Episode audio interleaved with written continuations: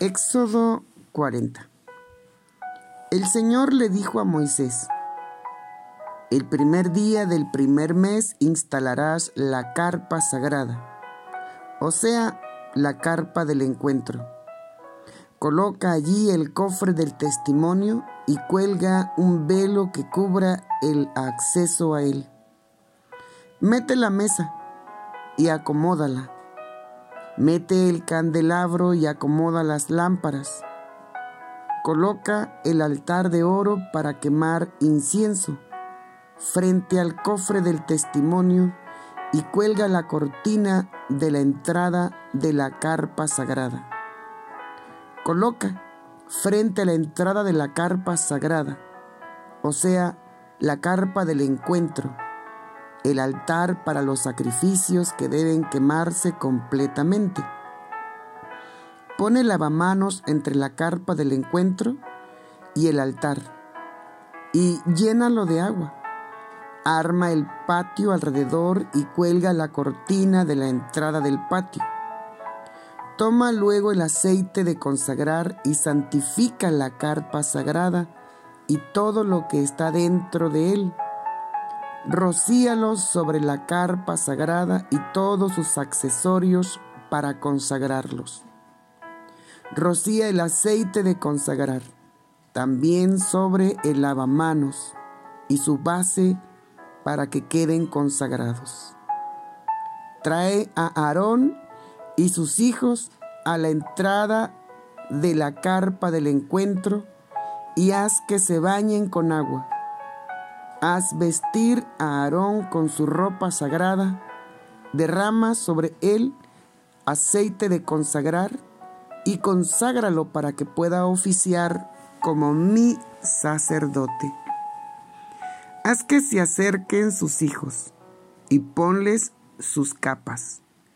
Derrama aceite sobre ellos como hiciste con su papá para que puedan oficiar como mis sacerdotes.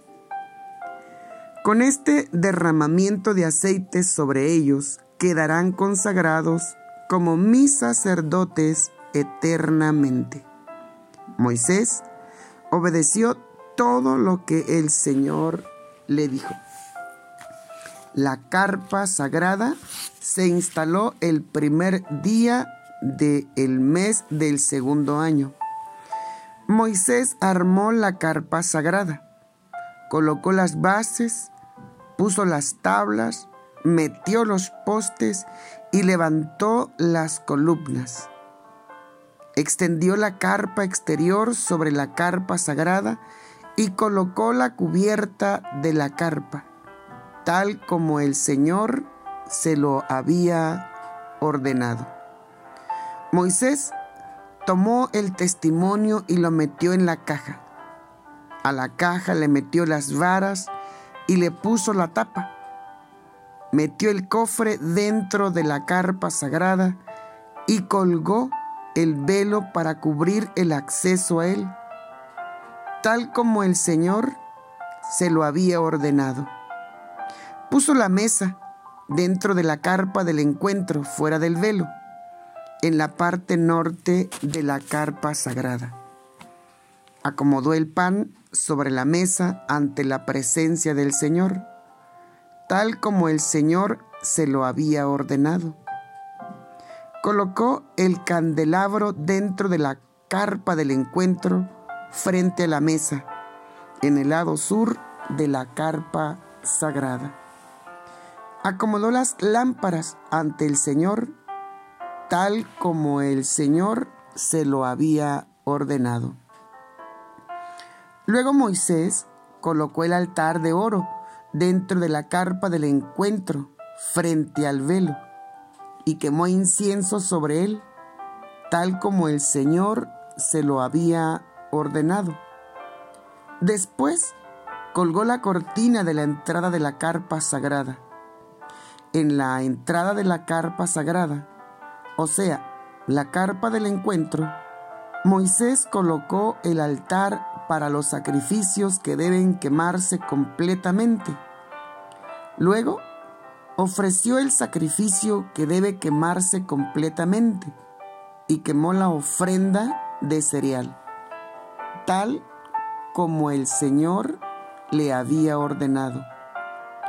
Puso el lavamanos entre la carpa del encuentro y el altar y lo llenó de agua para lavarse.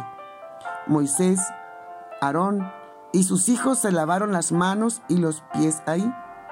Se lavaban siempre que entraban a la carpa del encuentro o se acercaban al altar, tal como el Señor se los había ordenado a Moisés.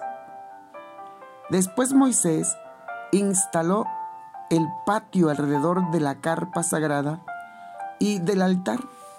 Colgó la cortina de la entrada y terminó su labor. La nube cubrió la carpa del encuentro y la gloria del Señor llenó la carpa. Moisés no podía entrar en la carpa del encuentro porque la nube se había colocado sobre ella y la gloria del Señor había llenado la carpa sagrada. Siempre que la nube se levantaba de la carpa sagrada, los israelitas se ponían en marcha. Si la nube no se levantaba, los israelitas esperaban hasta que se levantara para poder continuar. Durante el día, la nube del Señor se colocaba sobre la carpa sagrada y de noche se veía un fuego dentro de la nube.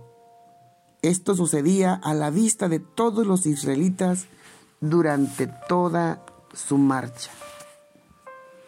Y bueno, aquí termina el capítulo 40 y el libro de Éxodo. Sin duda, fue un viaje maravilloso haber expuesto capítulo a capítulo Iniciamos, ¿verdad?, con el hecho de que se levantó un faraón que no conocía a José, empieza a oprimir al pueblo de Israel, empieza a matar a los niños recién nacidos, el levantamiento de Moisés para querer ayudar a su pueblo, la huida de Moisés, el llamamiento de Moisés, Moisés enviado a liberar al pueblo de Israel con el poder de Dios. La salida milagrosa del pueblo de Israel de la esclavitud de Egipto. Lo maravilloso de haber visto el mar abierto para que ellos pudieran pasar en seco. Haber llegado a ver cómo caía comida del cielo y cómo fluía agua de una roca. Acercarse al monte Sinaí y poder haber convivido con Dios. Los mandamientos de Dios y la ordenanza de construir el tabernáculo. Sin duda, algo maravilloso de Besaleel y Aholiab quienes fueron llenos del Espíritu Santo para poder realizar una obra tan maravillosa como lo es o fue el tabernáculo de reunión. Moisés continúa con este capítulo después de seis veces más haberse expresado tal como el Señor se lo había ordenado a Moisés. Moisés ha terminado de instalar el arca o el tabernáculo de reunión. Han hecho los sacrificios, han consagrado a Aarón y a todos sus hijos. Sin duda, una experiencia maravillosa que termina con la nube cubriendo la carpa del encuentro o el tabernáculo. Sin duda, algo glorioso, maravilloso, contemplar su gloria. Algo que está al alcance de nuestra mano. Pero para eso, echando mano al sacrificio que hizo Jesús para salvarnos a nosotros, haber recibido por gracia la salvación, no nos queda más que caminar en obediencia a su palabra para poder contemplar la gloria de Dios en nuestra vida personal, en nuestra familia, en nuestro ministerio, en nuestra iglesia local o en la empresa, en el trabajo, en la escuela, con los amigos. Poder decir, estoy haciendo tal como el Señor me lo ha ordenado. Para obedecer a Dios necesitamos un conocimiento exhaustivo de la palabra de Dios.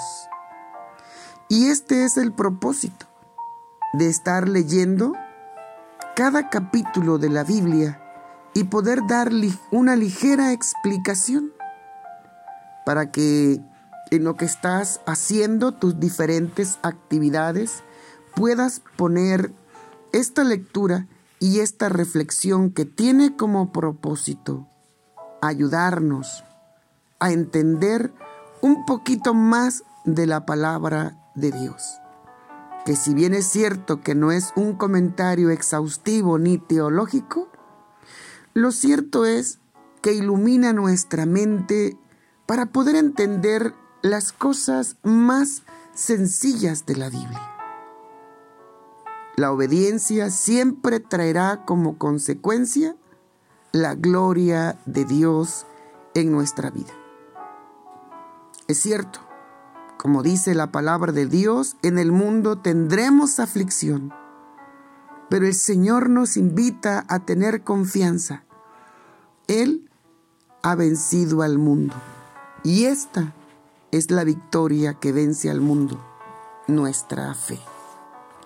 Que así como la gloria del Señor cubrió el tabernáculo una vez realizado, que así la gloria de Jehová sea con nosotros todos los días de nuestra vida. Y así como la nube se levantaba para dirigir al pueblo en su caminar, así nuestra comunión con Dios y con su Espíritu Santo nos esté guiando siempre a toda verdad y a toda justicia. Ese fuego que llenaba la nube, ese fuego que estaba dentro de la nube, sea su palabra, lámpara que alumbra nuestros pies y que es lumbrera para nuestro caminar. Es pues nuestro deseo que cada uno de ustedes haya sido impactado con la lectura de este maravilloso libro y que sea Dios produciendo en cada uno de nosotros amor por la santidad y que nos ayude a aborrecer el pecado, a practicar la obediencia y a deleitarnos en su gloria. Sin duda, de él fluirán ríos de agua viva en nuestro interior para mitigar la sed de las personas que se acerquen a nosotros. Preparémonos pues, caminemos en obediencia y seamos llenos del Espíritu Santo de Dios. Bueno, Gracias por acompañarnos y más adelante estaremos leyendo otro libro con la ayuda de Dios.